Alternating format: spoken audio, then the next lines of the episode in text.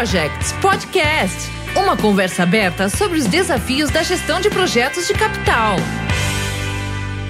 Olá, amigos do Capital Projects Podcast. Eu sou o André Schoma e mais uma vez estou aqui para uma conversa aberta sobre os principais desafios da gestão de projetos de capital. Há muito tempo eu recebo contatos, principalmente pelo LinkedIn, de profissionais buscando dicas de como ingressar nesse mundo que é a gestão de projetos ou onde procurar material para estudo.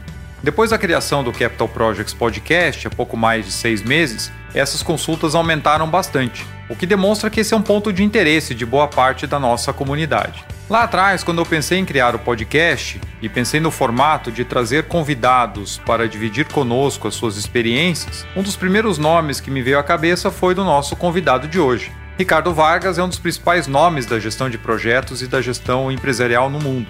Ele se especializou na implementação de iniciativas globais, projetos de capital e desenvolvimento de produtos, gerenciando mais de 20 bilhões de dólares em projetos internacionais nos últimos 25 anos. Ele escreveu nada menos que 15 livros na área, criou e liderou a Brightline Initiative junto ao PMI de 2016 a 2020 e foi diretor de gestão de projetos e infraestrutura nas Nações Unidas, liderando mais de mil projetos humanitários e de desenvolvimento. Ricardo é doutor em engenharia civil, mestre em engenharia da produção e graduado em engenharia química.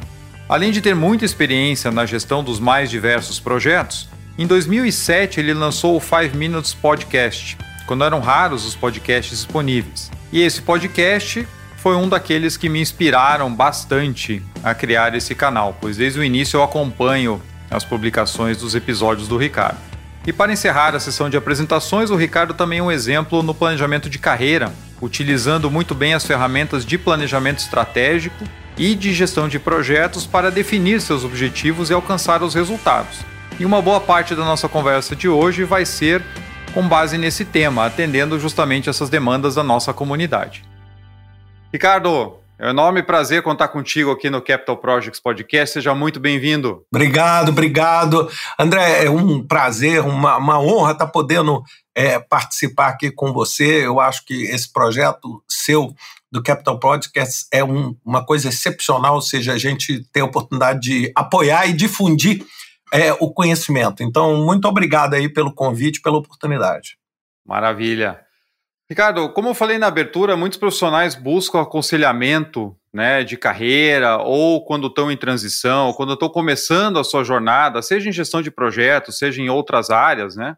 E você, no auge do Covid no ano passado, lançou uma série muito bacana que chama What Matters, que eu assisti lá no YouTube, onde você fala, você deu diversos conselhos, né, sobre é, como a pessoa deve construir a sua carreira, ou pode, né, por onde começar, como definir.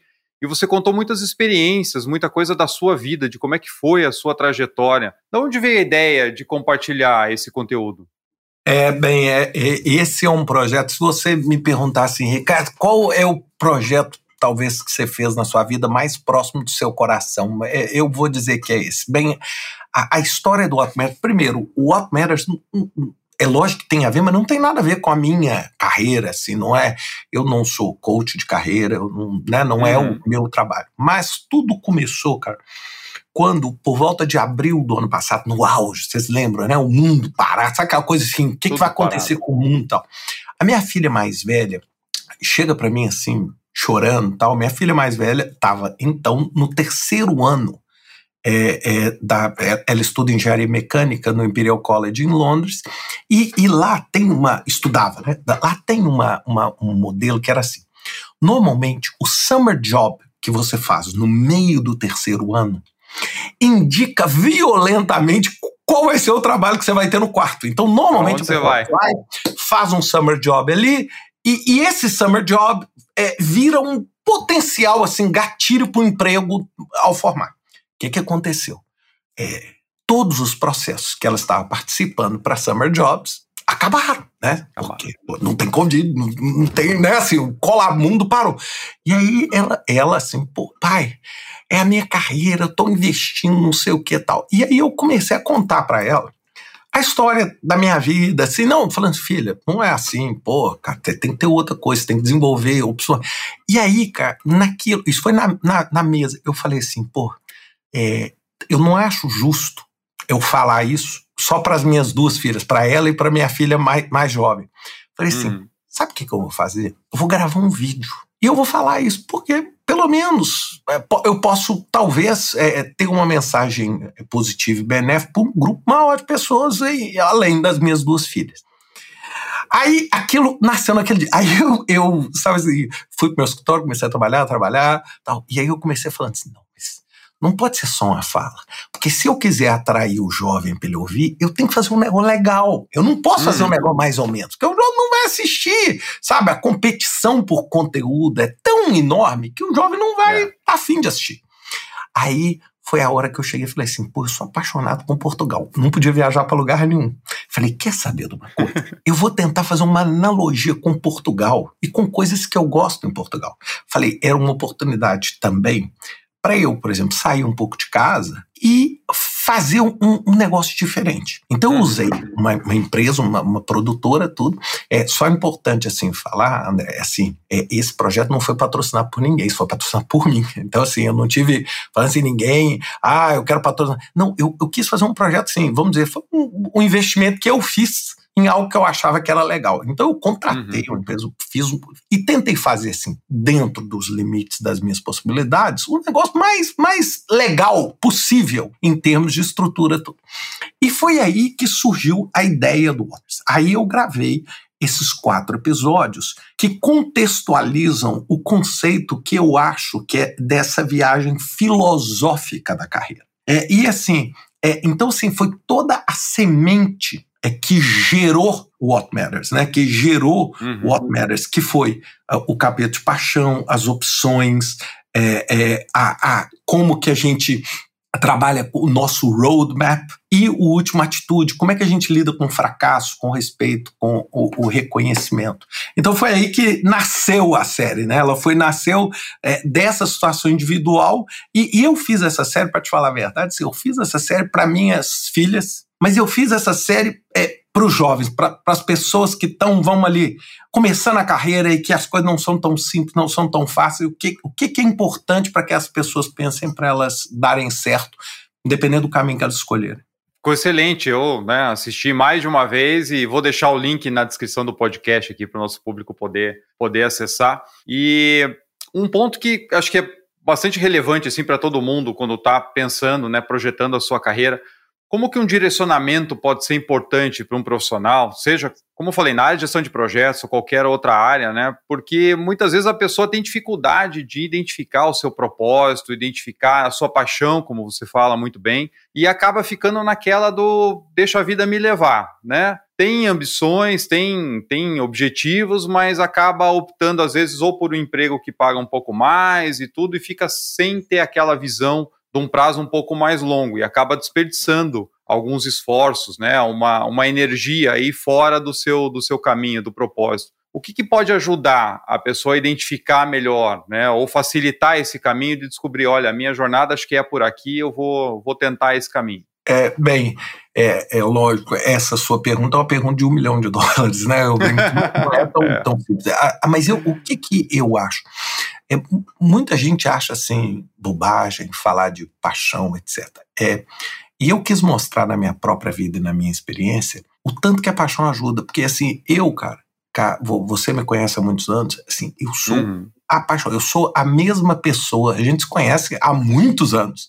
É. Que você conheceu lá 15 anos atrás, eu sou a mesma pessoa. E eu uhum. sou apaixonado pelo que eu faço. E eu consegui transformar essa paixão no meu sustento, na minha vida, eh, na, nos meus bens materiais, etc. Uhum. E o que, que eu quis colocar ali na, naquele capítulo 1 é o seguinte: é que com a paixão você anda aquela milha adicional, sabe? Aquela, aquela coisa assim, aquela milha. Por quê? Porque se você não tem alguma coisa no qual você busca uma razão para correr atrás, fica muito difícil. E, e, e eu, é. e, eu, e eu coloco lá, porque eu acho que nós vivemos numa sociedade tão capitalista assim, se é dinheiro que te move, ué, então vai pelo dinheiro, se é, se é essa uhum. a sua motivação. É, eu, por exemplo, é, é, eu, eu acho, lógico, cara, eu não, não posso ser, ser é, o dinheiro é ótimo, né? Assim, pô, uhum.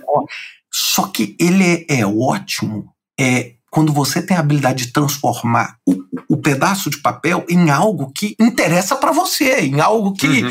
é, é, é, te deixa. No final, você está buscando um preenchimento do, do que você quer na sua vida. Então, é. essa é a paixão. Então, se você tem que ver o seguinte: o, o que, que você faz? Que tipo de que realmente, cara, você acorda de manhã, assim, sabe, com vontade, com, com desejo tal, e transforma isso. E, e, eu, e eu falo assim, ninguém está dizendo aqui que você hoje, né, eu não quero, as pessoas que estão trabalhando, né, trabalhando hoje num lugar que elas não gostam, falam assim, então amanhã eu vou largar meu Ninguém está dizendo que você deve ser irresponsável e inconsequente. Mas uhum. se você está numa posição que não te deixa feliz e está trabalhando em algo que não, é que, que você vai fazer? O que, que você deve fazer? Você deve chegar e falar assim: como é que eu monto um conjunto de opções que permitem com que eu explore novas coisas? Ou seja, hoje eu posso estar numa situação é, que não era a que eu queria. Mas essa situação é apenas um caminho que vai me levar onde eu queria. Uhum. O grande problema são as pessoas que chegam num ponto e param.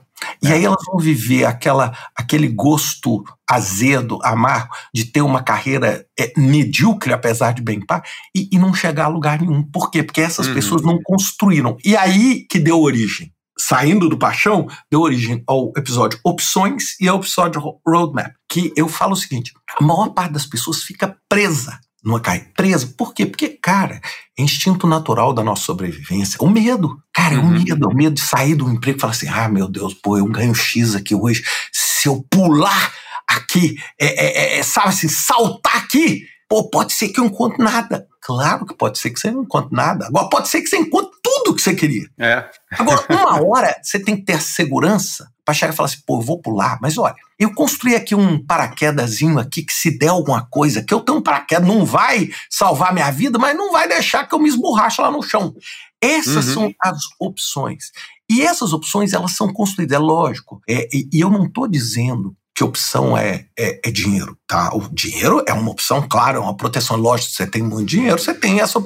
Mas conhecimento é uma mega mega opção, opção excepcional. Por quê? Porque você tem conhecimento, cara. Conhecimento, você já notou o seguinte: se acontece uma tragédia no mundo, tem uma guerra tal, você pode perder sua casa, pode perder seu carro, mas é a sua inteligência, a não sei que exista alguma. Uhum. Você carrega, não tem alfândega, não tem imigração, não tem imposto, sabe? Não tem jeito você é. chegar e falar, vou mudar de país. Aí o cara passa você no raio-x e opa, tem conhecimento. Esqueci aqui. tudo. Vamos taxar. Você concorda? isso é portátil, isso vai com você, isso é um ativo. E outra é um ativo que ninguém te toma, ou seja, a não ser que você tenha uma doença que te incapacite, você tem. Então, essas opções. Aí eu falo, para você ter essas opções, você tem que planejar. Uhum. Não adianta você deixar a vida te rolar, porque a vida pode, claro, deixar rolar, mas é, é, é, ninguém te assegura que a vida rola é, pro lado pra que você, você quer.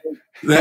lá no final você vai perceber que ela não rola. Então foi esse é. o conceito que começou com. E eu tentei usar exemplos da minha própria vida, né? De coisas uhum. que eu fui desenvolvendo, é, de crenças que eu fui tendo para poder construir isso. Você está ouvindo o Capital Projects Podcast.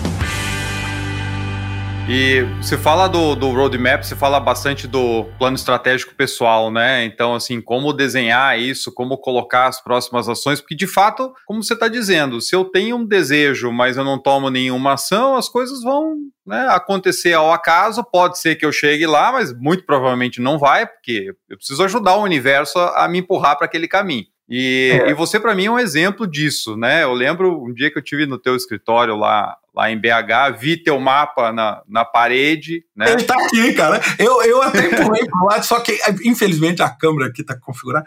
Ele tá aqui, ó. Aqui, na minha é. mão. Aqui. E, cara, há anos e anos e anos, há tipo 15 anos que eu faço isso. Pois e, é, a minha curiosidade mim... é saber assim, desde quando, né, quando que você começou a fazer como é que você percebeu que, pô, esse negócio aqui de fato funciona? Quer dizer, né? Se comprovou, né? Porque que funciona, a gente já, já espera. E como é que você foi adaptando ele ao longo desses anos para dizer assim, cara, isso aqui para mim dá certo? Bem, bem, é, é claro, né, não existe aquele one size fits all, né, não tem jeito uhum. de eu chegar e falar todo mundo, porque as pessoas são diferentes. Mas o que, é. que eu, eu fiz? É, a primeira coisa, é, em 2006, foi um marco importante, porque em 2005 eu, eu vendi minha participação na IC, eu deixei a IC, que era uma empresa super, e eu deixei porque eu, eu, eu precisava voar. Sabe assim, eu precisava sair, eu brinco, uhum. é, sair daquela gaiola de ouro. E, e não é que, por, por longe, eu sou o cara assim que mais ama a IC, tudo que a gente construiu. É, uhum. Eu tive dois sócios maravilhosos, excepcionais, no qual aprendi muito. É, aprendi muito. É, mas ali era um momento assim, eu, eu queria fazer outras coisas, sabe? E quando eu falo ga, gaiola de ouro é porque é o seguinte, não é porque é de ouro que não é uma gaiola, né? não é uhum. é que é de ouro que não é uma gaiola. Então eu falei, eu, eu preciso voar. E aí, nessa hora, claro, todos os medos aparecem, né? Todos os uhum. medos. E aí eu comecei a falar o seguinte, que, que eu faço? E naquela época ali próximo, é, eu estava começando a estudar por, por interesse por Balance Scorecard, né? Balance uhum. Scorecard.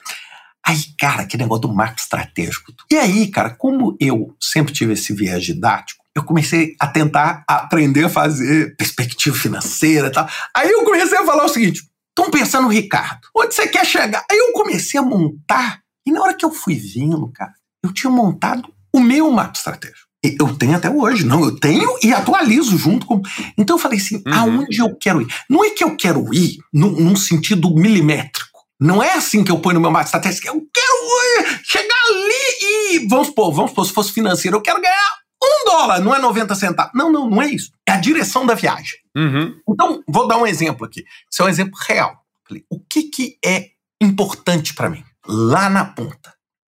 É ser uma pessoa livre, é, livre, não, não é o sentido de não estar tá na cadeia. É livre significa uhum. livre para me expressar, livre para decidir as opções que são melhores para mim. É não ser refém de uma empresa, ou refém de um relacionamento, ou refém de um país, ou refém de uma inabilidade de trabalhar num outro lugar. Eu quero ser livre. Né? E isso inclui a possibilidade de viver fora, etc. Uhum. Segundo, eu quero, é, é, isso é real, tá? Eu quero pô, amar e ser amado. Para mim, uhum é uma força vital na minha vida. É gostar das pessoas e as pessoas gostarem de mim.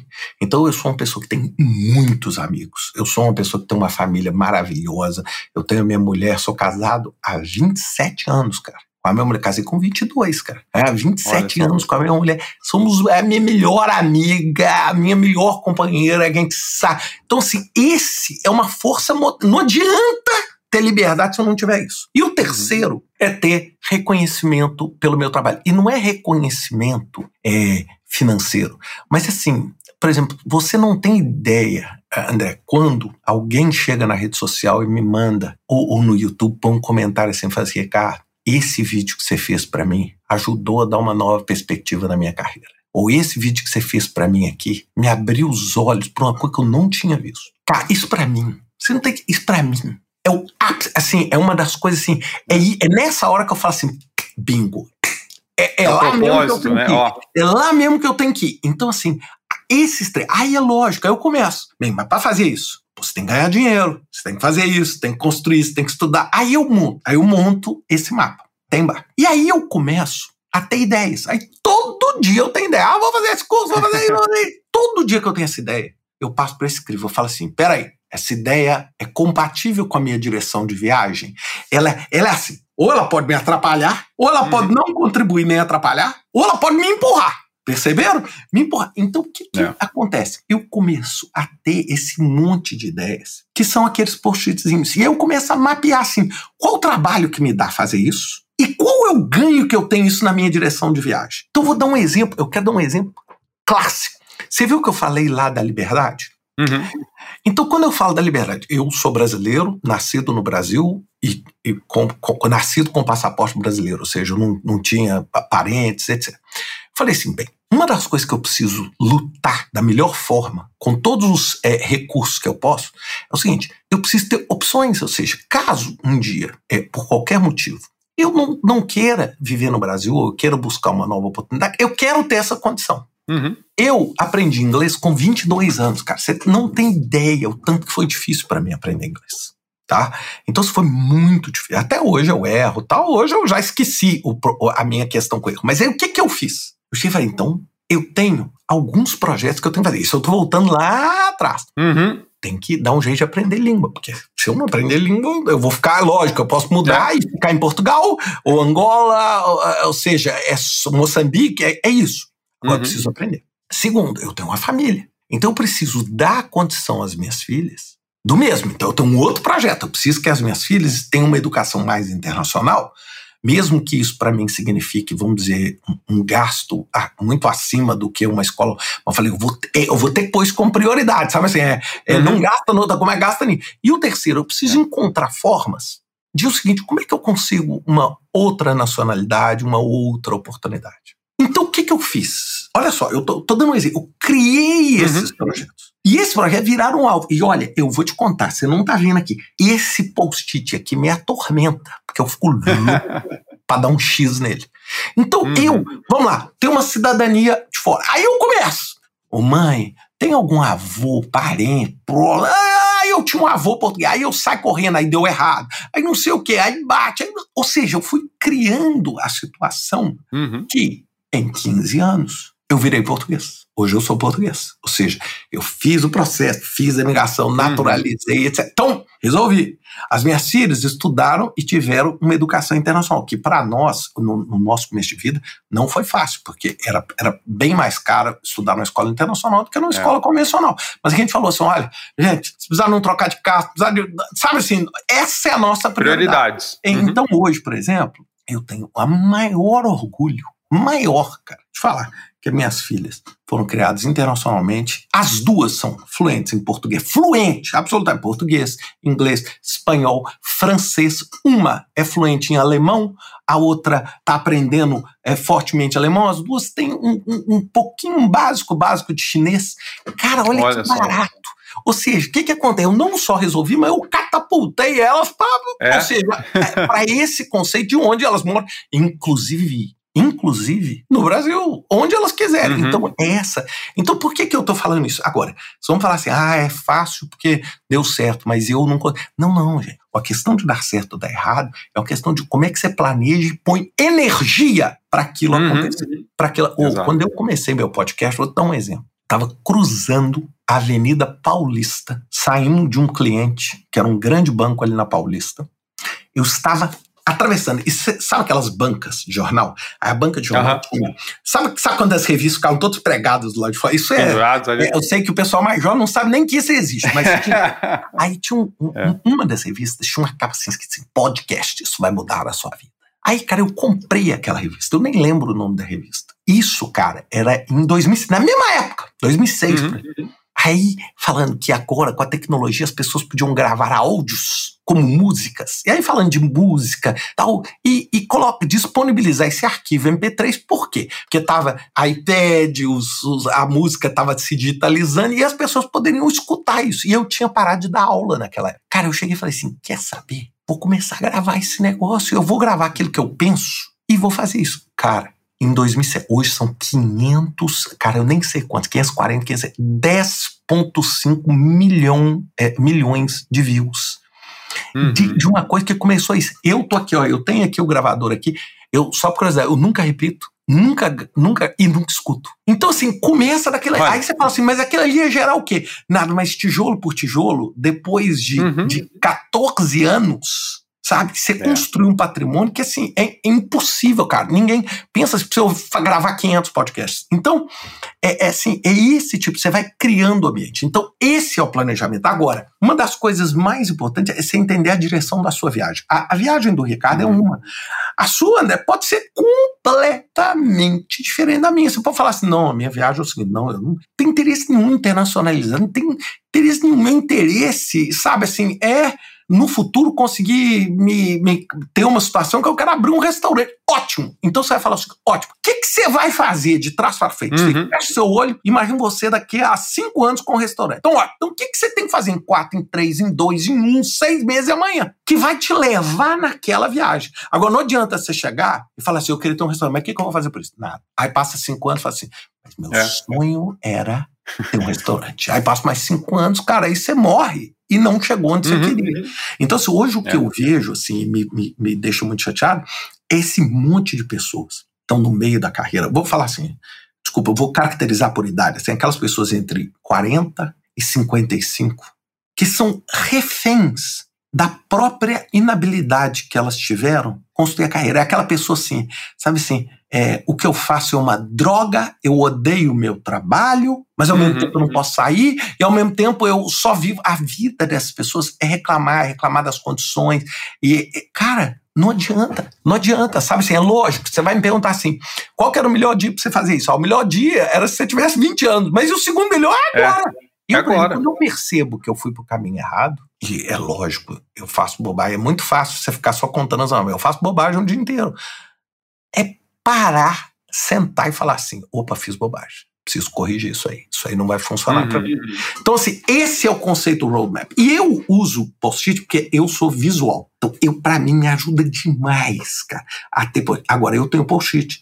Eu tenho uma planilha em Excel que eu faço o acompanhamento. É, assim, eu tenho o post-it que é o macro. Não, eu tenho um plano estratégico que é o super macro.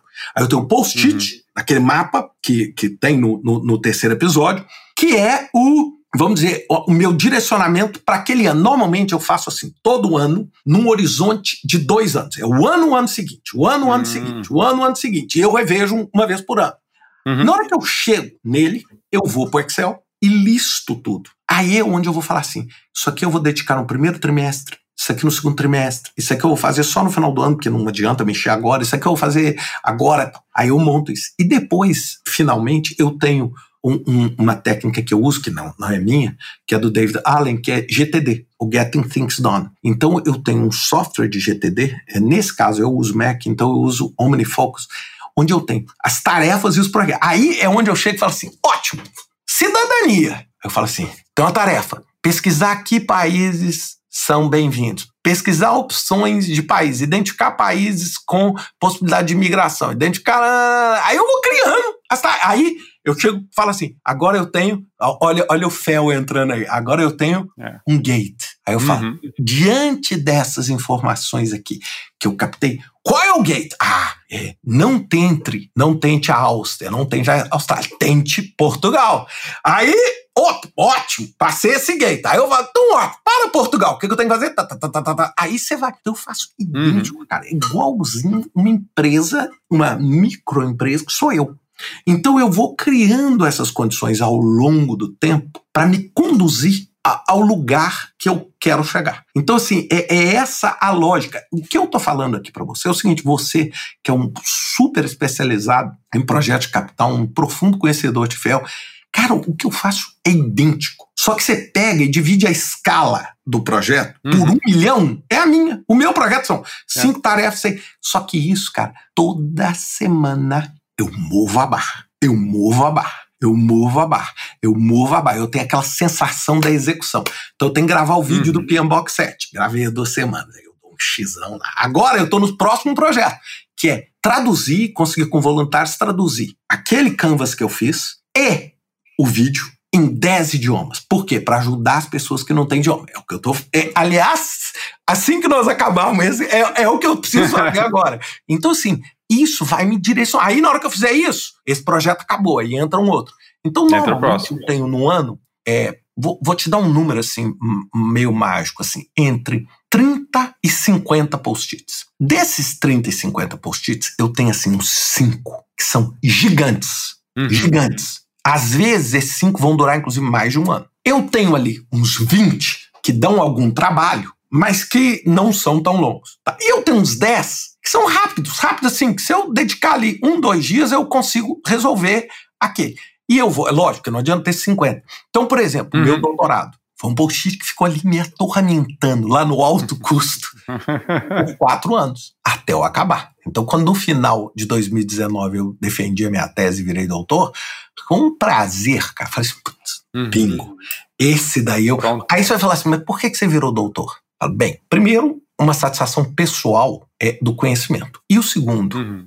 é porque aí eu já estou avisando para vocês, eu tenho um plano pessoal de no futuro, mas no futuro assim, numa, numa outra fase da minha vida, é, assim, quando eu tiver, eu quero dar aula em universidade e eu quero dar aula para jovem. Não é dar aula para aluno de doutorado, eu quero dar aula para o aluno undergraduate numa escola ótima, as melhores mentes que eu conseguir dentro de sala de aula para eu poder passar para o futuro aquilo que eu aprendi. Para que essas 50 alunos, 100 alunos, mil alunos que possam levar isso para frente e transformar o mundo num mundo melhor. E só que para eu poder estar nessa condição, dando aula numa universidade como essa, eu tenho que ter o doutorado.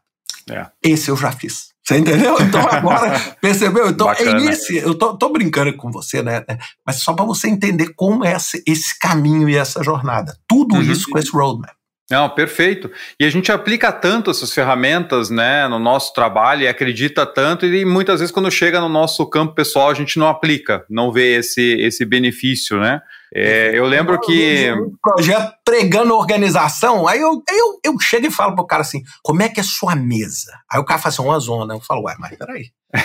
Entendendo? É igual você chegar num médico, pedir para parar de fumar, o médico pega e abre um de cigarro e fala assim: ah, oh, cara, não adianta, você tem que ter um exemplo. É. Eu convido a todos, quem vier aqui no meu escritório, é, vai achar que eu tenho toque.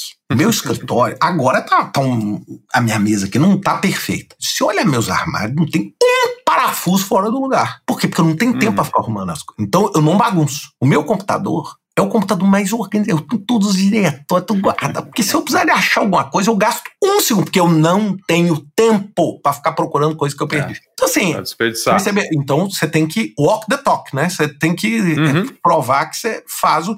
E, e quando é. no, no, no, no, roadmap, só por curiosidade, uma das coisas que eu fiz ali, é, nós tam, né, eu estava montando o, o, episódio, e aí eu expliquei, a, ali eu estava gravando é, aquele, aquele episódio especificamente, não tinha script. Porque aquele era hum. muito dinâmico, eu não tinha script, eu tava falando na minha cabeça. Aí o que, que aconteceu, cara? É, é, é, eu cheguei uma hora no meio, falei assim: não adianta, eu vou ter que procurar nos meus arquivos fotos antigas, e aí foi um custo desses fluxos reais. Porque senão as pessoas vão achar que eu tô fazendo uma coisa para inglês ver, que isso não é verdade. Uhum. Foi aí que no final você vê que eu ponho as fotos. Eu vi. Aquilo deu um custo da. Por quê? E eu, e eu ainda tive o cuidado, falei, eu faço questão de é, dar um blur, dar um. Uhum. Porque eu não quero que as pessoas vejam. Não é que eu não quero que minha vida é um segredo. eu sou o cara, vamos dizer, com a vida mais aberta.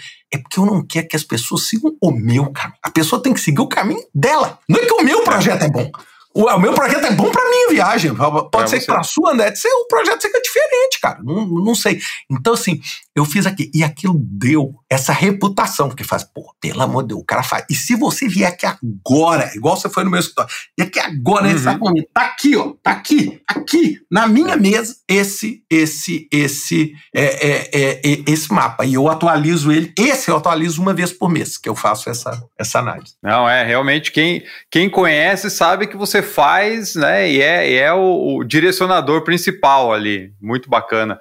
Eu lembro que acho que era 2000 e 2010 para 2011, eu fiz uma corrida de 84 quilômetros em, em, Florianópolis em dois dias, o desafio Praias e Trilhas. Uau. Eu treinei, treinei, era a primeira vez que eu ia fazer 42 quilômetros em cada dia e tal. E cheguei lá e me empolguei no primeiro dia e quebrei, né? Como a gente fala na corrida. Então saí muito empolgado. Quando chegou já no final do primeiro dia, eu já estava acabado, né? Porque eu saí forte demais. Eu não tinha tanta experiência com corrida mais longa, só maratona mesmo de um dia, né? E eu ainda tinha que guardar alguma coisa para o dia seguinte. E aí fiquei muito chateado, né? Até o, o, primeiro dia, quando eu cruzei a linha de chegada, eu tinha sofrido tanto e estava tão frustrado de ter errado por conta própria, né? Que eu sentei na cadeira, eu chorei, chorei, chorei, que você não imagina, assim. Acho que foi a única vez na minha vida que eu chorei tanto, né? Eu não conseguia parar, né? Tão frustrado que eu estava. O que, que eu fiz no ano seguinte, né? Treinei mais ainda, e aí eu lembro, eu estava voltando da Colômbia de uma consultoria num, num, num, cliente, e no voo eu tinha levado o, o mapa do trajeto, a altimetria e tal, e os tempos que eu tinha feito no ano anterior. A prova era dali a duas semanas de novo, e eu fui planejando botando os marcos, olha, tem que chegar nesse posto de hidratação em tanto tempo, nesse aqui em tanto tempo, e eu vou segurar no primeiro dia. Vou, vou acabar fazendo mais rápido do que no ano anterior, porque eu não vou né, é, gastar tudo no começo. Então, no final, eu vou correr melhor, no final do primeiro dia. E no segundo, eu vou voar né? Dito e feito. Chegava no primeiro posto, olhava o relógio, falava, tô três minutos na frente. Aí é mais um pouquinho, o pessoal vinha me passar, eu abria caminho, falei, deixa que vá, porque, né, é o que você falou, o, o meu plano é o meu plano, não adianta eu querer correr com o cara que vai ganhar, né? E, e aí terminei o primeiro dia 20 minutos na frente do, do meu tempo anterior, a minha meta para a prova inteira era baixar em uma hora o tempo, né? E acabei baixando em uma hora e quarenta com um plano bonitinho, correndo bem no final. Então, é o que a gente está falando aqui, né? A gente conhece as ferramentas. E a gente não aplica naquilo que é o mais importante, que é a nossa vida, né? Então serve para tudo, Cara, serve para os é, nossos é, objetivos. O que você está falando é absolutamente perfeito aqui. E você, eu, eu já, nós estávamos antes da gente começar a gravar aqui, é, eu estava falando na sua inspiração para a corrida, porque eu lembro, nessa mesma época, eu estava falando do meu plano pessoal e você falando de corrida, e eu falando assim, meu Deus, como é que um ser humano consegue correr, cara, desse jeito e tal. E eu, cara, é, tinha um post-it meu aqui que sempre, sempre, desde que eu comecei, era um problema na minha vida, que era o problema da saúde. Lembra lá no meu BSC que eu falei fácil uhum. lá de cima? Lá embaixo, na perspectiva pessoal, tem três caixinhas. Uma é aumentar minha capacidade é, é, de conhecimento, outra era domínio da tecnologia, e o terceiro, manter a saúde física e psicológica. Por quê? Se eu não tiver saúde, bem, é, é, essa é, é, igual fundação, isso aí tudo destrói. E eu, é. naquela peleja, eu adoro comida, tenho paixão por comida. E adoro vinho, sim, né? Assim, eu coleciono vinho, adoro vinho. E até então detestava exercício. Eu falei, pô, eu tô com a mistura perfeita para dar errado. Concorda comigo? Eu falei, é. pra dar errado, pra ficar obeso, pra, pra ficar sem saúde, etc. E aquela. Aí, é, há dois anos atrás, eu criei um, um post-it é, chamado assim: 500 quilômetros vendo Breaking Bad. Era o seguinte, eu tinha uma meta. Eu só podia assistir Breaking Bad, que eu gostava, na esteira. E minha meta era conseguir um ano conseguir fazer 500 quilômetros de esteira, tá? Que para você é uma piada, André. Mas, mas para mim era uma meta intransponível, tá? Uhum. E eu não consegui fazer. Isso era 2018, acho que 18 por aí. Tá. Aí deu Covid. Aí com Covid eu eu criei aquele projeto chamado Saúde 2021. E é Saúde, o projeto chama Saúde 2021. Eu comecei o ano passado, que foi quando eu cheguei e falei assim: não dá mais. É, principalmente com Covid, tudo, falei, se eu pegar Covid, eu, cara, eu tô. Eu, tô no, eu, corro um risco importante. Eu não posso. Eu preciso uhum. agora. Foi quando, é, aqui com confinamento, eu comecei. Vamos fazer uma esteira aqui, vamos fazer uma esteira aqui, vamos estudar na esteira, vamos começar. E eu comecei na esteira, porque vendo para não. E aí, cara, eu é. consegui desenvolver. Hoje eu corro, só para dar um, algo com 130, 140 quilômetros por mês. Eu corro. Então, se vou fazer prova tal, lógico, assim, quando você fala duas maratonas, é um outro planeta. Mas, assim, mas eu tô te colocando assim, você tem que colocar. E outra coisa, não adianta. Aí você falou, ó, o meu relógio, o meu relógio aqui, esse é, é a minha baseline. Ele é meu plano. Uhum. Então, eu, por exemplo, quando eu corro, eu não fico naquela emoção, ai, sai correndo. Não. Eu falo assim, qual é o pace que eu tenho que fazer? Então eu falo assim, ó, nos dois primeiros quilômetros, eu vou fazer esse pace, que eu esquento, aí nos outros dois eu vou reduzir um pouquinho o pace. E eu vou, e tanto que eu controlo, e eu controlo isso os batimentos, que eu chego numa hora e faço, opa, emocionei demais, segura um pouquinho. Por quê? Porque o meu problema não é fazer uma parcial rápida, não é chegar no ponto de hidratação rápida, é, é terminar o final. Não interessa se eu ganhei no primeiro quilômetro, no quarto quilômetro, no sétimo quilômetro. Uhum. Então eu tô te colocando assim, então esse planejamento faz parte.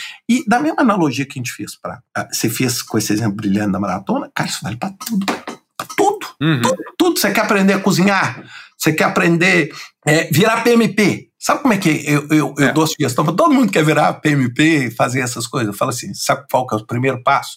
Depois que você entender que é a primeira coisa. Estuda, entende o que vai ser cobrado de você, não só na prova, mas de experiência. Aí você toma a decisão. É esse é o gate one. Você toma a decisão. Vou fazer. Aí sabe qual é a minha sugestão? Vai lá no site do PMI, preenche o application e marca o dia da prova. De preferência, você vai marcar com penalidade de cancelamento e alteração. Sabe, você vai marcar assim a prova assim. Se alterar, você perde o dinheiro todo que você pagou. É, é tudo. Esse era o meu objetivo. Aí você é. fala assim, não precisa marcar para amanhã, não. Você fala assim, minha prova é daqui a seis meses e 22 dias. Aí você marca. E aí você começa a correr atrás. Eu vou te contar. Você vai virar tempo, você vai arrumar uhum. tempo. Mas você não vai perder os 500 dólares que você pagou na. Você entende? Esse é, é o é, conceito. É isso aí. Sabe? Você colocar isso. Agora, se você chegar e falar assim, sabe o que eu vou fazer? Eu vou estudar e na hora que eu tiver bom, eu marco a prova. Sabe quando você vai fazer a sua prova? Em 2035. Nunca. É. é. Concorda comigo? Concordo. Não, comigo foi assim também, né? E, e até teve um outro. Bom, o primeiro plano pessoal que eu fiz foi para certificação PMP. E foi o desafio do professor, era o Gustavo Ladeira, chegou para a gente e falou assim: você quer fazer mesmo? Então coloque no papel, faça um cronograma, custo, o que, que, você vai fazer a cada semana. E acho que fui o único da turma que, que fez o plano e, e foi o primeiro a certificar, né? E também estava naquela, né? Estava estudando, não cheguei a marcar a prova de cara, mas estava naquela, né? Assim, ah, quando eu fizer um simulado da Rita com 85%, eu marco. Aí eu vi e falei, sabe uma coisa? Eu tenho que marcar a prova já e, senão, né, ficar esperando. Tem, um, um tem outro... uma, uma TED que eu adoro, desculpa de interromper, só porque você falou, eu não posso perder. Tem uma TED do Tim Urban, que para mim é a TED Talk favorita da minha, sobre procrastinação que é do Tim Urban. É, para mim, brilhante. André, eu vou te passar, você coloca também como anexo para as pessoas. Isso, me passa. É brilhante, que ele mostra exatamente isso. Como a gente vai procrastinando, vai procrastinando, vai assim, e cara, passa a vida inteira sem fazer o que você queria realmente fazer, que você não pôs esse é. alvo. Uhum, é. E comigo um outro exemplo foi quando eu estava em Angola, né? Bom, muito antes de eu ir trabalhar em Angola, é, eu tinha sempre como meta voltar a estudar inglês. Tinha feito todo o curso, me formado, fiz intercâmbio e tal. Só que depois não usava, né? E todo ano é aquele negócio, resolução de ano novo que não é plano, né? É só sonho. E aí, quando eu estava em Angola, até foi quando a gente se conheceu pessoalmente lá no, uhum. no Congresso de Cancún, né? No, no latino-americano. Isso foi em 2000 e... Peraí, 2007? Ou 5? 2007. 7. 2007. Ah, eu tô bom. É. Eu, eu, vi, eu tô velho, mas não tô perdendo a memória. É. O Ivo Michalik que nos apresentou lá. E, e eu apresentei em português. Era o latino-americano, podia apresentar em português, espanhol e inglês, né? Só que os, os brasileiros eram minoria ali, obviamente. E aí eu voltei para Angola e falei, sabe uma coisa? Eu só vou voltar a estudar inglês se eu quiser né, apresentar em inglês é, se eu tiver uma meta, tem que, tem que me inscrever em alguma coisa e, e, depois correr atrás. E aí eu descobri uma americana que dava aula em Benguela, em Angola, de inglês, e, e vi que ia ter o congresso australiano de gestão de projetos dali a oito, nove meses, né? E eu falei, sabe uma coisa, eu vou aplicar. Aí peguei, traduzi meu artigo e tal e mandei. E você já tinha que pagar a inscrição no congresso para poder aplicar o artigo, porque eles queriam ter certeza que você ia de fato né? E fui selecionado. Quando eu fui selecionado, eu olhei e falei: agora eu vou ter que correr atrás, né? E eu passei a fazer aula de inglês em Angola de segunda a sábado, durante todo o período que eu fiquei lá, para poder depois ir lá para a Austrália, apresentar. E depois fui, né? Apresentei lá nos Estados Unidos, na Holanda, né? A gente se encontrou lá também. Então é o que você está falando: você tem que botar a meta e ela tem que deixar de ser sonho, tem que ser o desafio até lá, o tempo vai passar da mesma forma. É, André, é, é você fazer, falando para o gerente de projeto, fazer o que você está fazendo para os seus clientes na sua empresa, para você. É, é, tão simples quanto, só que para você ainda é mais fácil. Primeiro, porque você normalmente é o patrocinador, é o cliente, é o principal beneficiário e é o gestor do projeto, né? Estou falando dentro das é. condições normais. É, e é muito mais, mais simples, assim, é mais complexo, mas é mais simples. Concorda comigo do que você fazer uma, uma infraestrutura ou fazer uma planta industrial ou um projeto desse tipo. Então, é, só que a gente não é assim, a gente é, é, muito mais, falando a gente no geral, é muito mais de deixar rolar e vamos ver o que, que vai acontecer. Bem, claro, pode deixar rolar e, e, e isso é tudo lindo. Uhum. Mas a sua chance aumenta quando você, pô, tá tentando tá ali na hora certa. Concorda comigo? para pegar o trem. Não é igual Com o seguinte: certeza. pode pegar um táxi em qualquer lugar que você quiser. Mas vocês concordam comigo? Se você se deslocar perto de um ponto de táxi, a sua chance aumenta? Pode continuar não passando nenhum táxi, mas a chance aumenta, né? É. Concorda naturalmente. É. Você está ouvindo o Capital Projects Podcast. Bom, é, como é que foi? Você comentou no, no começo, né, a tua decisão de, de começar a fazer trabalhos no nível global. Como é que foi essa construção da carreira internacional? Assim, os primeiros passos, né? Dizer, poxa, se eu precisar, né? Eu quero ter liberdade, eu quero trabalhar em qualquer lugar, eu quero ter oportunidades que não fiquem restritas aqui, não só o meu país, mas a própria situação da economia, né? Como é que foi esse começo, os primeiros passos? Assim, como é que eu saio do Brasil? Ótimo. Bem, bem, essa é uma pergunta, também a resposta não é tão simples, mas eu vou, vou contar um pouquinho uhum. do meu racional. É, né? Hoje eu tenho 49 anos e, e nesses 49 anos, assim, eu, eu passei, eu saí do Brasil tem quase 10 anos. Eu saí, ou seja, os meus primeiros 40 anos, é lógico que eu viajar, mas eu, eu, a minha, o meu núcleo central de interesse era o Brasil. E o que que acontece, cara? Nesses 40 anos, eu, sei lá, eu vivi 38 em crise num país em crise. Ou seja, uhum. e, aliás, esse é um grande diferencial que eu tenho hoje, né? Porque quando você vive tanta crise assim, você, você fica tão acostumado a Mudou tudo. Fala, ah, beleza.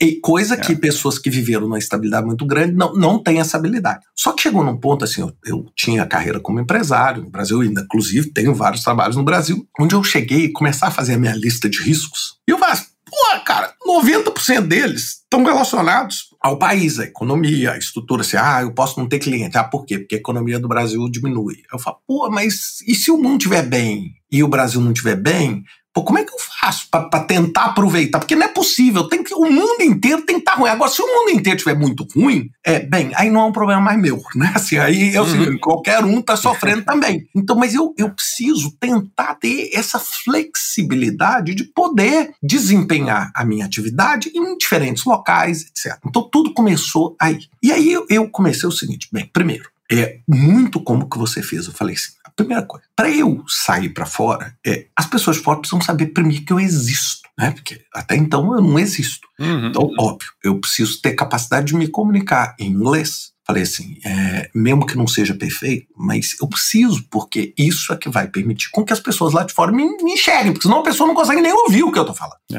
Primeira coisa. Segunda coisa, o PMI, no qual eu tenho, cara, assim, eu tenho um amor pelo PMI e uma dívida de gratidão que não tem preço. Sabe assim, por quê? Porque o PMI abriu para mim essa possibilidade de apresentar trabalho num congresso, aí conhece gente, aí conhece gente do mundo inteiro, aí fica amigo do não sei quem, aí o cara do, do chapter chama você um dia para falar lá no evento mensal do chapter, o outro chama e não sei o quê. Cara, aí você começa, as pessoas começam a te conhecer. Opa, quem é esse cara? Aí alguém te chama para alguma uhum. coisa, aí começa a aparecer projeto em outro lugar, aí alguém te chama assim, pô, Ricardo, você faz um projeto desse, você dá um curso desse, você faz uma atividade.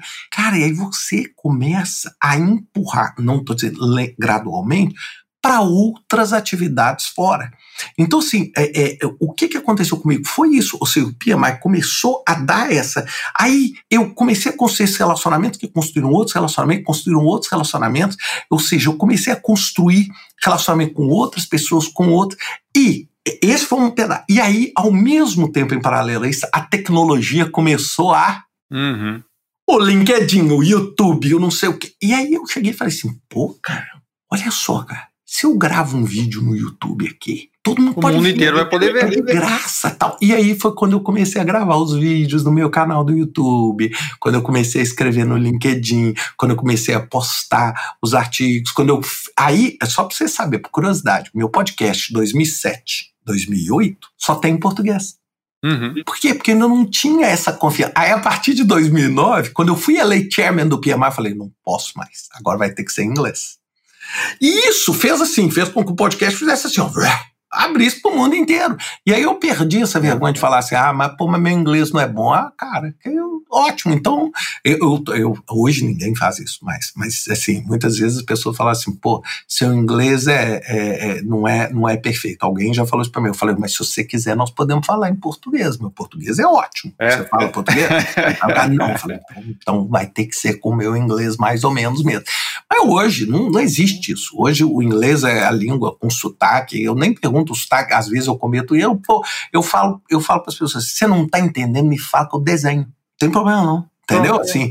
Então eu perdi essa, essa inibição. Então essas coisas foram que foi, e, e foi gradual, mas é um esforço intencional. Eu hoje, por exemplo, de manhã estava dando uma palestra na Malásia poucas horas atrás. Uhum. Tava dando uma palestra na Malásia. Semana que vem eu dou uma palestra. É lógico que não físico, porque hoje está tudo virtual, mas eu dou uma palestra na Itália, na outra semana em Melbourne. Aí eu nem, nem sei mais na, na minha agenda. Mas então, assim, e, e cada palestra dela vira uma semente para um monte. Sabe assim, você dá uma palestra, é. aí de repente um, aparece e te chama. Então, assim, é, cara, as coisas são loucas. Então, isso é que você. Então você tem que se expor é, honestamente, sendo quem você é. E, e por que, que eu tô, tô falando isso? Porque isso remonta o quarto episódio do What Matters. Então eu falei de paixão, Falei de construir opções para você sempre ter o seu paraquedazinhos ali, para na hora que você saltar para alguma coisa. Falei do roadmap que nós falamos, agora eu vou falar do atitude, onde no atitude eu falo o seguinte: não adianta você. Isso, cara, hoje na rede social tá ótimo. Você não pode fingir ser é, quem é. você não é. E por isso que eu começo a série dentro de um teatro um teatro histórico aqui, fala assim: você pode até fingir representar, ser quem você não é, por 10 minutos, por 20, mas não tem jeito, uma hora sua máscara cai, sabe? Não, não tem como, não tem como. Então, assim, é, é uma coisa assim: é, é você. Estando na rede social, estando tudo, é, é independente de onde você está, você é você com o respeito às diferentes culturas, mas você é como você é, entendeu? Você é, é quem você é. Então, assim, por quê? Porque tem muita gente que, assim, na rede social, sabe aquela coisa assim, por exemplo, eu hoje acho, assim, isso é uma opinião pessoal, eu acho um Instagram uma violência eu acho assim, uma violência. Por quê? Porque todo mundo tá no Instagram lindo, bonito, perfumado, sabe assim? Se tiver cheiro, tava lindo. Uhum. Sabe assim? Mundo perfeito. E aí isso gera um problema enorme para a juventude. Por quê? Porque as pessoas chegam e falam assim, é. pô, mas eu não sou tão linda quanto essa foto aqui. Sabe assim? Então você cria uma artificialidade. Então, assim, é, é eu acho que é, é, muito importante a gente ter essa naturalidade, é ser que o, o, o André tem que ser, o João, ou a Ana, ou a Maria, tem que ser quem eles são. Por quê? Porque não adianta você tentar, igual gente fazendo entrevista de emprego. Não, eu sou lento. Cara, para que, que você tá fazendo isso? Para que, que você está falando mentira? Uhum. Para ganhar um trabalho que você não quer e viver miseravelmente numa farsa? É. Você tem que chegar e falar: olha, eu sou quem eu sou, é isso aqui, ó. Esse é o pacote, Ricardo. Bem, uhum. é bom para você ou não? Ah, se não é, pô, vamos encontrar em algum lugar onde ele seja. Então, assim, é isso é, são parte dessa, porque nessa jornada, cara, principalmente essa jornada dos jovens hoje, onde tem muita ambição, muita cobrança, onde a rede social, ao mesmo tempo que me ajudou muito, e ajuda você com, com o podcast, a alavancar, é, é, também ajudou a todo mundo. Então, você também está exposto no mundo inteiro à crítica, a essa filosofia que outro dia minha filha estava me explicando, cancelamento, eu não sabe nem o que, que era isso, mas esse negócio de. Então, assim, hoje, cara, existe essa dominância. Então, o que, que você tem que Você tem que ser quem você é, entendeu? E, e, e tentar, lógico, se você é alguma coisa que, pô, de repente, do, do conceito da sociedade, pô, não dá, você tem que lutar para mudar quem você é, né? Assim, e não para fingir, uhum. porque não adianta, cara. Fingir não vai te levar a lugar nenhum. É falando tanto nos aspectos né, de carreira quanto de questões pessoais, né, de projetos pessoais. Você é uma pessoa que sempre né, vivia no avião, aeroporto, projeto aqui, projeto lá. Claro que com a pandemia agora isso até potencializa o tempo, né? Mas pensando num gerente de projetos que tem um portfólio de várias iniciativas, vários projetos, como é que você faz para administrar o seu tempo e a sua energia com tantas coisas ao mesmo tempo, que são coisas que né, é, como a gente tem falado, são úteis tanto na nossa vida pessoal como na nossa carreira? É, bem, essa é uma, uma pergunta. Vamos lá. Vou, vou, eu vou separar minha resposta, vou responder a parte mais fácil, depois a, a minha um pouquinho. A parte da energia. Primeira coisa, é, a energia, lógico, vem do seu DNA, vem de quem você é, vem da sua personalidade, mas vem também muito de fazer o que você gosta. Né? Volto lá no conceito uhum. da paixão. Então, assim, é, é assim é, eu, por exemplo, eu estou fazendo esse, esse é, podcast, né? Recebi esse convite. Eu estou aqui. Isso para mim não é trabalho. Né? Isso para mim eu estou me divertindo, conversando com um amigo. Sabe assim, eu não, eu, eu não tô. Então, para mim, essa energia vem disso. Olha que legal. De repente, uhum. pô, lá no meio, um que está escutando aí fala assim: pô, que legal isso, cara. Vou, vou, fazer. E de repente, cara, você pode transformar ali um pouco alguém e, e criar algum, um movimento positivo. Então, a energia vem disso. É lógico que vem da personalidade, vem da, da sua história. Então, assim, eu, cara, eu sou um apaixonado pelo trabalho que eu faço. E eu, quando eu falei lá no What Matters, no episódio 2, eu falando desse conceito de work-life balance, que muita gente fala. É eu, assim, eu não quero ser leviano aqui, mas para mim esse conceito não existe. Uhum. É, sabe por quê? Quando você usa esse conceito, você está assumindo que o trabalho não é parte da vida. Para mim, no final, assim, não existe work-life balance, existe life. Então é o seguinte: se você, quando trabalha, não está vivendo, eu tô triste por você. Porque imagina, você passa o quê? 8 horas, 10 horas, o quê? Sem viver? Pô, é ruim, é ruim. É muito ruim. Então, então é se no ruim. final é vida. Então, os meus post-its aqui, cara, são assim. É assim, tem um post-it assim, aprender queijo. e tem um post-it fazendo doutorado. Mas por, por quê? Porque é a minha vida, cara. Quem eu sou e o que, é, que eu quero. É. Então, eu, para mim, é, é tudo, é combinado. Então, para mim, não existe esse negócio assim. Você tá agora, agora. Se me perguntar agora, Ricardo, você tá trabalhando ou você tá vivendo? O que, que, que eu tô? Como é que nós vamos caracterizar esse meu tempo aqui com você? Pois é. Você percebeu? Você, então não existe isso. É, essa é a minha visão. Então é essa questão da energia. Agora vamos para o outro lado, administração do tempo. Aí eu vou falar uma coisa para vocês. Vocês estão conversando com uma pessoa neurótica com a administração do tempo. Eu, nesse ponto, eu sou um paranoico. Primeira coisa, vou, vou explicar para vocês. Então, vou, vou, agora falar o último capítulo daquele roadmap. Lembra? Plano estratégico, post-it, põe no Excel e faz o GTD. Então, vou te explicar o que, que eu faço. A partir do momento que eu tenho ali aquela lista de tarefas. Por exemplo, hoje, se eu olhar aqui no meu GTD, eu vou, vou dar um chute. Talvez tenha umas 900 atividades para eu fazer ao longo desse projeto e da minha vida tal. Que seja, que seja comprar queijos para eu poder fazer degustação para certificação de queijo que eu estou fazendo, seja gravar o podcast da semana que vem, tá? Tô só colocando assim para vocês entenderem. São linhas. Uhum. Muitas delas se repetem toda semana tal. Ótimo, tá ali. Todo domingo à noite ou segunda é a hora que eu gasto uma hora fazendo o meu planejamento da semana, onde eu entro nessa lista inteira eu gasto uma hora, eu não faço mais nada. Onde eu falo assim, flag, flag é pôr a bandeirinha. Vou fazer essa semana, vou fazer essa aqui não. Isso aqui eu não tenho, vou fazer, vou fazer não. Fazer, fazer. Aí daquelas 900, eu tenho ali uma listinha de, sei lá, 30 coisas, 50, que eu vou fazer naquela semana. Passo um. Passo dois. Tudo que eu tenho, inclusive esse qual com você, está na minha agenda. Aqui, aí vocês vão falar que eu sou neurótica. A minha mulher me convida para jantar mandando um convite no calendário. Aí você não fala assim, Ricardo, você é louco. Não, não sou louco. É porque se ela não fizer isso, ela vai chegar e falar assim: vamos sair pra jantar. Eu falo, tô dando uma palestra agora. Então é o seguinte: aquilo que está na minha agenda está na minha agenda. E acabou. Aí eu não corro risco de marcar um. Porque, como hoje todo mundo trabalha 24, né? Porque assim, eu já dei palestra na Índia às uhum. 4 horas da manhã, e aí tem reunião da escola da minha filha às 2 horas da tarde. Então, né, agenda quadradinha não existe mais. Então, tudo é. na minha vida. Eu marco.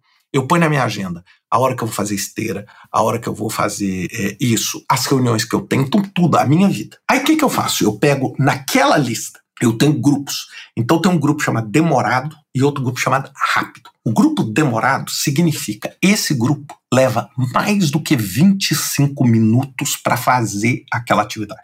Por que 25? Por que não 30? Porque isso chama-se Pomodoro. Eu uso uma técnica chamada Pomodoro, que é o seguinte: no meu computador aqui, você tem vários aplicativos, eu tenho um aplicativo chamado Pomodoro. Esse aplicativo é o seguinte: é 25 por 5. Então, o que, que ele faz? Ele me permite fazer um, um, um, é um time box de 25 minutos. Então, eu tenho 25 minutos, aí eu tenho 5 de descanso. 25, 5, 25, 5. Então, o que, que eu faço? Todos esses são itens que requerem um time box maior do que 25 minutos. Aí eu chego e falo assim: então, hoje, 9, de 9 até as 11, eu, por exemplo, não tenho nada na minha agenda. Por exemplo, né, não significa que eu tô à toa. Então eu falo, neste time box aqui, eu marco lá no meu calendário. Eu vou fazer essas quatro tarefas aqui no time box. Então, por exemplo, acabou a minha conversa aqui com você. Vamos dar um exemplo aqui. Deixa eu, deixa eu só olhar aqui. Ó. Eu uhum. tenho é, três time box depois da nossa conversa. Tá? Três time box. Então o que, que eu faço? Eu chego e começo o primeiro time box que é, eu já vou te falar, a tradução do, do PMO. Então eu vou lá, ligo, e 25 minutos assim, eu não leio e-mail, não respondo e-mail, eu não entro no WhatsApp, eu não. nada. 25 minutos resolvendo e tentando ficar livre daquele negócio. Não deu 20. Aí na hora que dá o sinal, 25, eu tenho 5 minutos que é de descanso. Esses 5 minutos eu posso fazer qualquer outra atividade, normalmente umas que estão no grupo rápido, desde que não seja assentado no computador, porque eu preciso movimentar. Então, a cada hum. 25 minutos, eu levanto. Então, vamos lá, exemplo. É, cada 25 minutos é a hora que eu vou pegar uma água, eu vou na cozinha, que é no, no andar de cima aqui, eu vou pegar uma água, vou, vou fazer alguma coisa, vou levar um não sei o quê, vou, é, sei lá, arrumar a bicicleta da minha filha, vou, vou fazer qualquer coisa em cinco, uhum. eu vou no banheiro, cinco minutos. Deu cinco minutos, bip, bip, eu volto para cá. Volto. Time box de 25, que pode ser a continuação do primeiro se eu não tiver acabado, ou uhum. um outro item. Então, Pode ser outro. Fazendo esse time. E eu tenho vezes que eu aloco um time box, porque às vezes eu fico com essas tarefas rápido, que são coisas rapidinhas.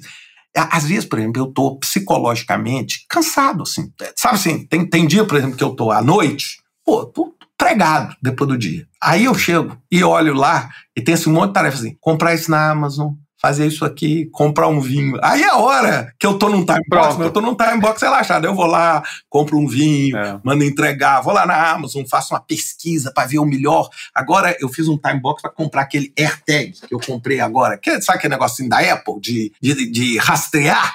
É, eu comprei. Aí uhum. eu, outro dia eu tava no time box que eu tava escolhendo o chaveirinho. Aí eu tô praticamente me relaxando. Aí eu faço um time box. Aí tem dia que eu pego e faço um time box poderoso. Por exemplo, eu tenho que construir uma proposta para um cliente. Então, eu pego aquele time box ali, poderoso, tentando estruturar a ideia para resolver. Então, eu faço isso. Mas, assim, eu sou, cara, muito metódico. Se você olhar aqui a minha agenda, assim, é tudo funciona assim. Tá, tá. Por que que hoje eu, nós estamos gravando? Hoje é sexta-feira e nós estamos gravando. Porque eu tiro normalmente as sextas-feiras para fazer as reuniões que eu preciso fazer, para gravar coisas, vamos dizer, um pouco menos formais. Então eu tenho isso, hoje eu vou ter uhum. outras reuniões. Então é a hora que eu, que eu vou conversar com as pessoas, etc. Então, então é o dia que eu dedico para isso. Então, assim, eu tenho um planejamento muito grande. Uma coisa que você é, é falou, mas eu não, né, a gente não, não abordou, é eu viajo muito. Né? Viajava muito. Uhum. Por exemplo, em 2019 eu viajei um milhão de milhas. É. então, só para dar uma ideia para vocês. Aí vocês vão fazer como que você faz com esse tanto de viagem. Bem, primeira coisa, meu calendário é universal. Então, eu tenho um, um software chamado Fantastical que permite com que eu agende em diferentes fuso horários. Então, quando eu viajo, o meu calendário vai atualizando no lugar que eu tô. Então, assim, quando eu marco hum. uma reunião com, com o André aqui, eu marco assim, é que horas do Brasil? É que horas de Portugal? Eu marco. Na hora que eu marco que horas de Portugal, na hora que eu tiver, se eu tiver na China, eu sei exatamente qual é a hora lá na China. Então, o meu, para eu não acontecer de ter um, um, uma sobreposição. Segundo, é avião. Toda vez que eu vou viajar de avião, eu coloco lá no meu calendário a viagem, né, com, com os fusos certinho, a hora que eu chego em tal horário. É, é assim, eu saio nas 10 horas do Brasil, chego ao meio-dia dos Estados Unidos. Aí eu coloco assim, para ser, porque às vezes o voo é maior ou menor. Ele já ajusta uhum. ali. Aí eu chego e falo assim: ótimo, o que, que eu vou fazer nesse voo?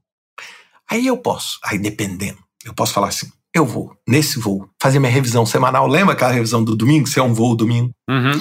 Nesse voo, eu vou assistir esse filme aqui, que eu tenho no meu, no meu GTD até os filmes, a minha listinha. Por exemplo, hoje eu tô querendo assistir o filme do 007.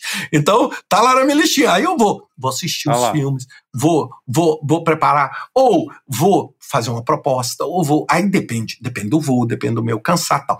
Mas então, assim, eu tudo eu vou fazendo. Então, por exemplo, inclusive no aeroporto, por exemplo, eu chego no aeroporto, eu não fico lá à toa olhando pro tempo. Entendeu? Eu, às vezes, chego lá e falo assim, pô, tô aqui no aeroporto, tem nada, vou abrir meu computador aqui, vou fazer dois time box, já resolvo esses quatro coisas aqui, já disparo, já tô livre disso, passo para frente. Então, isso aumenta a produtividade. É lógico. Se você tirar esse, esse calendário de mim, isso você não tá entendendo. Eu não, eu não sei nem o que, que eu tenho que fazer tudo meu tá no meu calendário. E ele é sincronizado com iPad, com iPhone, com tudo, tudo. Então, assim, tu, inclusive, só para você ter uma ideia, minha mulher e minhas filhas têm acesso ao meu calendário. Ou seja, é um, um dos calendários delas é o calendário do pai. Então, elas querem chegar para mim e falar assim: o, o, pai, por exemplo, a minha filha mais velha que mora hoje na Alemanha, aqui, aqui é, o, o, choro dela começou a dar origem ao What Matters.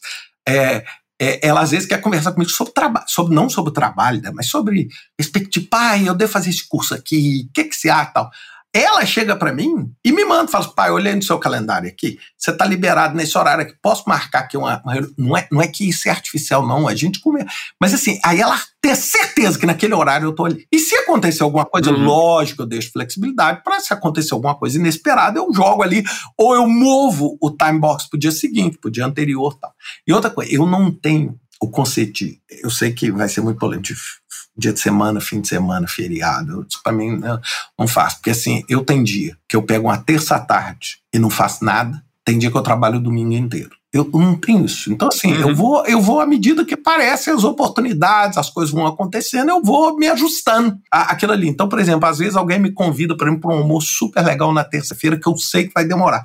Eu vou, não trabalho terça tarde. Agora, aí sábado de manhã eu faço alguma coisa, ou domingo à noite. Aí eu é. vou compensando e resolvendo. É assim, é mais ou menos assim. Eu, eu administro a minha agenda na medida que eu posso, entendeu? Na medida que eu posso.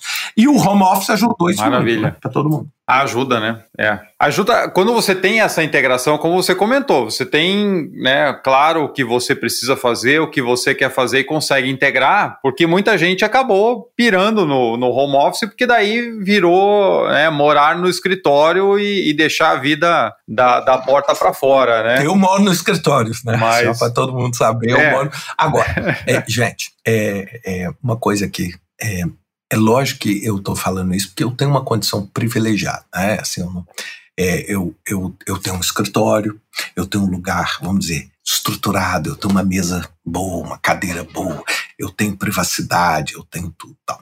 Bem, eu sei que para talvez 99% das pessoas que estão ouvindo, isso não existe. A pessoa está trabalhando na mesa uhum. da cozinha com um filho de 5 anos, no qual eu não tenho mais filho de 5 anos em casa. Então, para mim, é lógico que eu tenho. Por isso que é, não é fácil, por exemplo, esse conceito de home office com pessoas que estão no estágio mais inicial, com filho pequeno, porque aí, ah, cara, o caos se instaura, sem dúvida, mas eu Sim. acho que existe uma tendência hoje, opinião, de que, assim, os apartamentos, hoje, as pessoas tão preocupadas em ter assim, ter um lugar para trabalhar no apartamento. Porque agora as pessoas sabem assim, se amanhã acontecer isso de novo. Então assim, uhum. então assim, eu acho que hoje até as pessoas que moram em apartamento, é assim, é, minha filha que mora num apartamento desse tamanho, ela tem mesa, cadeira, escrivaninha, ela comprou tudo. Por quê? Ela tem ali uhum. uma condição total de ter uma mínima qualidade. Ela não vai trabalhar em cima da cama ou na mesa da cozinha. Ela pôs ali em algum lugar. Então, assim, as pessoas vão se adaptando. Hoje já é muito melhor é essa condição. E eu acho que as empresas vão criar essas. Até criar condições, para mães e pais com filhos jovens, que, que eu acho que esse é um grande desafio, porque quem é, é, é, vive sozinho, um casal sem filhos, é, é um pouco mais simples. Agora, como é que você administra e explica uma criança de três anos que tem o Covid? Que não pode sair de casa e que a pessoa vai ter que estudar online, é. sabe? Aí a criança de três anos online, no computador, pulando, e você precisando trabalhar, e seu chefe te ligando, falando que o relatório tá atrasado. Cara, não, eu, por isso que eu falo, é assim, nós somos muito felizes. Aliás, você né, tem uma, uma filha nova, é, e, e assim, você deve ter essa experiência aí. Três e meio. Como é que você administrou? Me conta, como é que vocês administravam? Cara, foi o caos, né? Quer dizer, a minha esposa que ficava segurando a barra, né? Porque mantendo a criança dentro de casa é complicado. E eu trabalhando de, sei lá, seis e meia, sete horas da manhã até sei lá que horas da noite, todo dia, então foi tenso, né? Se os dois estivessem trabalhando, ia ser complicado. Então. E vi essa situação com a minha própria equipe também, né? Então as pessoas tentando se adequar ali o melhor possível, com um, com dois filhos pequenos e tudo, sem ter como. Né? Não tinha nem com quem deixar, né? E por tanto tempo, então realmente foi uma adaptação bem difícil. É, mas é uma coisa que eu acho que vai gerar um, um as pessoas vão, vão repensar, as organizações, alguma solução, falando, sabe por quê? Eu, eu não quero, longe de mim, de ser pessimista de forma nenhuma, mas assim, eu acho que o Covid-19 é uma onda que já está descendo. Assim, eu, tô, eu sou otimista, é uma onda que já está descendo. Assim, eu, acho que, eu acho que o pior já passou e que a, a gente daqui a pouco vai, vai restabelecer. O que não indica é que não vai aparecer um Covid 23, ou que não vai aparecer o furacão é. É, 24, ou o tsunami 26, ou a guerra 27. Então, assim, nós, é, é, é, é o que o PMBOK fala muito no, no, no sétima edição, nos princípios, é, esse mundo VUCA. E, e, eu acho que as, as pessoas e as organizações vão precisar se adaptar a isso. Assim, é, é, é, eu posso trabalhar em casa, eu posso trabalhar em pé, eu posso deitar, eu, você entendeu? Para você colocar. Uhum. É, é, eu acho que esse vai é. ser um desafio. Agora, uma coisa louca que está acontecendo, que eu queria falar para você, assim, é o tanto de pessoas nessa época da pandemia que estão pedindo para deixar as empresas. Né? É uma quantidade absurda, porque é. são pessoas que, assim, é, é, toda a crise fez as pessoas repensarem o roadmap e chegaram à conclusão uhum. falando assim, pô, cara, eu tava entrevado aqui Não nessa vale carreira e agora, diante desse caos que se tornou o Covid, agora é a hora de eu achar meu caminho. Isso está acontecendo é. Muitas empresas estão tendo, assim, crises gigantescas, igual nós estamos tendo crise em supply chain no mundo hoje, crise de talento. É assim, uhum. Você tem dinheiro, você tem vaga, Mas ninguém quer signar para aquelas vagas. Ninguém, ninguém. Ou é. quem quer não tem a qualificação. Não, é então você fica ali com aquele problema. Fica na mão. É uma maravilha. Bom, Ricardo, a gente podia, né? Eu poderia ficar o dia inteiro tranquilo batendo papo com o amigo aqui. Pô, cara, prazer. Mas para a gente fechar, eu queria né, um insight teu, assim, né? É, para onde você acha que vai a gestão de projetos? Eu sei que é outra pergunta de um bilhão de dólares que dá mais um doutorado, mas assim, uma pílula. Ah, eu. E né, é, como é que os não, profissionais não, eu, podem. Eu acho, assim, eu acho que essa não é uma pergunta tão difícil. Eu vou, vou te explicar hum. por quê. É, eu, quando eu escrevi meu livro é, é, Gerenciamento de Projetos em 140 Tweets, que foi traduzido, acho, para seis ou sete é, línguas é, eu escrevi esse livro para explicar para minha mãe e para minha sogra o que eu fazia. Minha mãe até hoje não sabe o que eu faço. Ela sabe assim, o Ricardo mexe com um negócio ali que é meio engenharia, meio não sei o que, meio não sei o que lá. Eu só sei que deu certo. Mas minha mãe não sabe. Se eu falasse, mãe, eu sou advogado, ela fala, entendi. Eu não preciso me falar mais nada. Já entendi. Uhum. Agora, o, o, a minha profissão. E aí eu criei esse livro, onde eu, eu, eu tenho 140 frases é, que tentam caracterizar o que é o gerenciamento de projetos. Sabe, o que é, o que é escopo, o que é benefício, o que é tal. E eu criei, e, e por que, que eu estou te, te, contando isso? Porque essa é a minha crença de para onde vai o gerenciamento. Gerenciamento de projetos tem duas vertentes. Uma que está muito clara, que é a profissão gerente de projeto, ou seja, uma pessoa cuja atividade profissional e a remuneração, etc., vem da gestão de projetos, ou seja, pessoas. André, eu quero te contratar para que você gerencie a construção dessa unidade industrial. Aí você vai lá e exerce o seu trabalho. A sua função é administrar o risco, é, é colocar modelos ágeis funcionando, é fazer os, o, o, aplicar, implementar o FEL, avaliar, fazer um benchmark, o que for. Agora existe um grupo gigantesco que eu acho que é para aí que eu vou te dizer que são aqueles que o gerenciamento de projetos é uma habilidade de vida. E isso é o que o PMI está chamando nessa nova estratégia de change makers. É o seguinte, são as pessoas que elas não querem ser gerente de projeto. Não, não é, elas não querem ser, ah, eu quero largar tudo e eu quero ser gerente de projeto. Não, eu quero me beneficiar desse modelo mental que é o gerenciamento de projetos e usar o gerenciamento de projetos como as pessoas usam matemática. Você não precisa ser matemático para usar matemática. Mas você uhum. aplica uhum. aquele conceito assim, é, deixa eu planejar antes de executar. No advogado, no dentista, no médico, no farmacêutico, no empresário, no empreendedor. E aí, cara, aí o, o limite, ou seja, qualquer pessoa que quer transformar ideia em resultado, qualquer, se beneficia desse conhecimento. E eu acho que é para aí que o gerenciamento. E aí, voltando no meu livro, eu fiz isso para isso. Ou seja, é para aquelas pessoas que não têm interesse nenhum em ser. Elas, elas não querem virar um PMP. Elas não, não, é lógico, elas podem até. Mas não, mas não é a profissão. É assim, eu sou médico, eu quero continuar como médico. Mas, poxa, se eu estou fazendo uma análise clínica, será que eu não me beneficio de ter um entendimento sobre risco ali, onde eu posso ali fazer um mapinha de risco rápido e tentar entender, assim, se eu aplicar esse tipo de medicamento, vai acontecer isso, aqui. Isto é que eu acho que é o gerenciamento. É o gerenciamento de projetos como uma habilidade, assim como as pessoas sabem falar, assim como as pessoas sabem uhum. igual, igual falar em público. Sabe assim, falar em público é para quê? Ah, eu sou um public speaker. Você pode ser um public speaker, mas você pode ser um advogado e ter habilidade de falar em público. Você pode ser médico, ter habilidade de falar em público. Então, eu acho que o gerenciamento uhum. vai para E se isso acontecer, aí, aí o céu é o limite. Concorda comigo? Aí o céu é o limite, porque eu acho que as, as empresas estão trabalhando mais e mais por projeto. Isso é indiscutível, né? A rotina são máquinas, etc. Mas mais e mais e mais e mais em cima de projeto. E esses conhecimentos vão se tornar fundamentais. Maravilha, é, concordo. Acho que esse ferramental ele tem que ser universal. Realmente são habilidades aí que são importantes para qualquer profissão.